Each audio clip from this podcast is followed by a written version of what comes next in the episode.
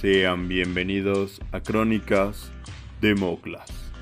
¿Cómo están familia? Espero que estén bien y que se la hayan pasado bien en estas fiestas.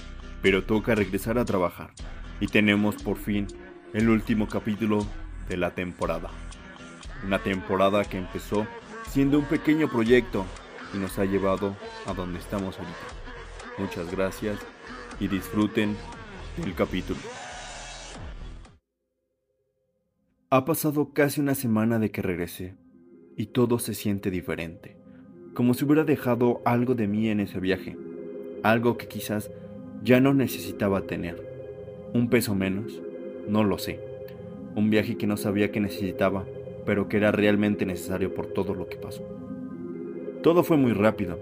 No sabía cómo lo haría para realizar el viaje. Tenía planeado hacerlo desde hace mucho tiempo, pero los problemas personales no dejaban hacerlo además de que había problemas económicos. Estaba realmente mal y aún así no sé cómo lo haré para pagar mi tarjeta de crédito. Pero bueno, de eso se tiene que afectar mi yo del futuro. Fue extraño llegar a mi pueblo después de tres años sin ir. No sabía qué podía esperar o qué tan cambiado sería. Y me llevé una gran sorpresa. Una cálida brisa desde que bajas del autobús. Te recibe ese calor tan característico de las costas que es agradable hasta cierto punto, pero necesitaba tomar otro camión para llegar a mi pueblo. Un recorrido de casi ocho horas para volver a ver a mis padres, después de una semana sin verlos. Se sentía reconfortante. Quizás no todo era muy malo en este punto. Llegué a instalarme al cuarto que me quedaría. Seguía un poco exhausto por el viaje. No era sencillo dormir en la madrugada, pero para estar acá temprano valía totalmente la pena. Al final, pude ver a mis tíos y mis primos, un día antes de la ansiada fiesta que nos esperaba el otro día. Por parte de mi primo, bautizaría a su hijo. Era una fiesta especial para él. Yo solo quería ver qué habían hecho de comer. Me moría de hambre. Un poco de comida casera necesitaba. Vivir solo no me había ayudado demasiado. Solo comer comida rápida era malo para la salud hasta cierto punto. Después de comer, mi padre me dijo que fuéramos al campo a ver, ya que en estas fechas se realizan torneos de barrios en el pueblo. Una cancha de fútbol 11 con pastos sintéticos suena una buena opción, pero si juegan a las 12 del día, es realmente un infierno. Pero bueno, así eran las reglas del pueblo. Íbamos con mis primos de la ciudad, pero por alguna razón nos discriminaban al ser por la misma o era porque no teníamos la suficiente condición para el clima tan abrasador que hacía, pero teníamos que adaptarnos de alguna manera. Fue algo extraño. Al final, no conocíamos a nadie, bueno, la mayoría, pero fue una buena idea dejarnos con poco tiempo en la cancha. No teníamos las mejores de las condiciones. Después de este descalabro en la mañana, nos fuimos a dormir para esperar el ansiado día. Ese ansiado día de todo el viaje. La fiesta de mi primo.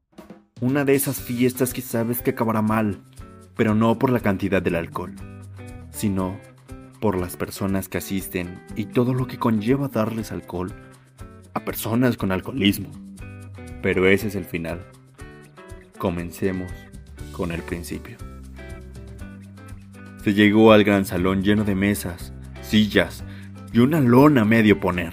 Imagínense, un patio con tierra, mesas circulares, alrededor de 12 sillas por cada mesa, con invitados inigualables.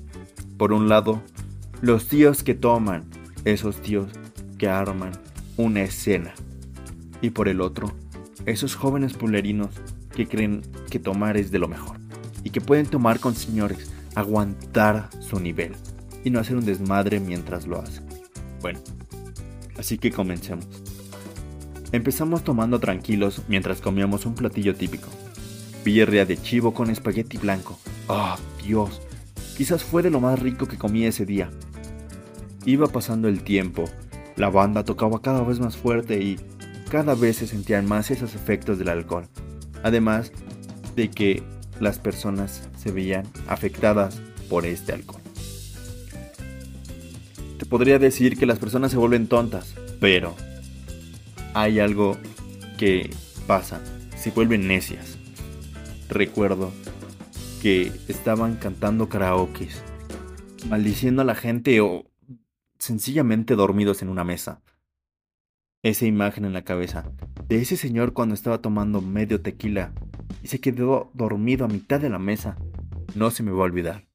Porque nadie te dice que te puedes acabar la media botella en 20 minutos y quedarte dormido. Pero bueno. Todo iba bien. Supuestamente. Hasta que la esposa de mi primo se me acerca a mí. Con una chava que no conocía. Pero se me quedaba viendo desde hace ya un rato. Con una sonrisa que daba miedo diciéndome, sácala a bailar. Yo con mis nervios de acero diciendo, no, porque no sé bailar, pero yendo para no quedar mal. En fin, quizás fue de lo más cagado de la noche. No porque todo fue ahí. Ahí fue donde empezó lo mal. Yo realmente solo quería pistear, no quería nada. Tenía sentimientos por alguien de la ciudad. Quizás era muy noble de mi parte, pero realmente no sabía a dónde iba con esa persona. Era extraño cómo nos, cómo nos comunicaba además de que se pausó por el viaje, pero ese no es el punto. Después de un tiempo, mi primo se me acercó y me dijo, te salvé de que te metieran una putiza. La chava con la que bailaste tiene novio y te vio cuando llegó, cómo andabas bailando con su novia y me había dicho que te quería verguear. Yo lo calmé, pero te pasas, güey. Yo en ese momento volteé a ver al vato y a la chava. Estaban a dos meses de distancia. Quizás no sabían nada pero me habían dicho. Ya yo sabía esa parte de lo que pasaba. Realmente no me preocupé. No estaba haciendo nada ni había intentado nada con su novia. Solo fue pura presión social. Se me hacía más noche y nos acercamos a ese punto donde la gente agarra la bocina y se pone a cantar. Algo chistoso si los que cantan están pedos. Y efectivamente, estaban realmente pedos. Mi primo de 16 años se puso a cantar canciones de Luis Miguel. A todo esto, se volvió a acercar la chava, pero era insistente a ese punto de que solo te preguntaba, ¿qué van a cantar? Y no se iba. Como que quería estar ahí, pero su novio solo la miraba a lo lejos. Yo me aparté para no tener más problemas, pero se quedó con mi primo 16 cantando. Quizás los dos estaban pedos, no sé cómo podría resultar esto. Cada vez se acercaba más a la madrugada y la gente empezaba a irse. Y ya nada más quedaban mis primos y los mismos señores dormían en las mesas. Muchos de los que se quedaron estaban muy pedos, como si les hubiera pegado demasiado el alcohol. Pero yo ya no veía al novio de la chava. Al parecer, se había ido y había dejado a su novia. En ese momento decidí que lo mejor era irme a dormir. Había tomado ya bastante y quería descansar, para no tener una cruda realmente fe. Lo último que supe de esa fiesta fue que tuvieron que llevar a mi prima arriba porque no se quería ir a su casa. El vato regresó y me estaba buscando, porque estaba buscando a su novia. Y que al final el vato se cagó encima. Fue caótica. Despertar y que me dijeran todo eso era algo que no me lo imaginaba. Algo que pasó en ese lapso de dos horas. Quizás hubiera pasado otra cosa si me hubiera quedado despierto, pero gracias a Dios no fue así. Después de este evento, el viaje fue más calmado. Quizás eso fue lo más interesante de todo, pero llevo casi una semana en mi casa. Regresar de nuevo a la rutina ha sido lo más extraño. Quizás sea un nuevo año, pero me siento como un viejo yo, uno que tenía demasiadas cosas encima y no sabía qué hacer. Al mismo tiempo, quisiera saber todo lo que pasa, pero ya no puedo pensar en nada. Me agobia saber del futuro y todo lo que me deparará. No es suficiente para lo que viene, pero es un año nuevo y quizás un nuevo comienzo, pero necesito otras vacaciones urgentemente. Se siente como si estuviera caminando nuevamente por una senda que había dejado en el olvido. Y retroceder no es una opción. Se siente como estaba en la prepa y no sé si sea bueno. No lo sé. El tiempo lo decidirá. Quizás una de las cosas que me calmó fue haber vuelto a ver a personas que no había visto en demasiado tiempo y que aún así estuvieran contentas por verme y que me quieran mucho es es bonito realmente y todo eso fue un gran cúmulo de sentimientos hacia mí que Tenía mucho que no sentía por cosas que pasaron el año pasado. Es, es bonito y no lo sé. Debería estar agradecido por todas esas cosas. Quizás no lo estoy ahorita, pero conforme vaya pasando el año lo estaré. Ojalá que todo salga bien.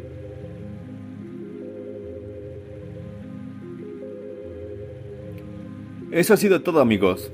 Gracias por acompañarme en este viaje.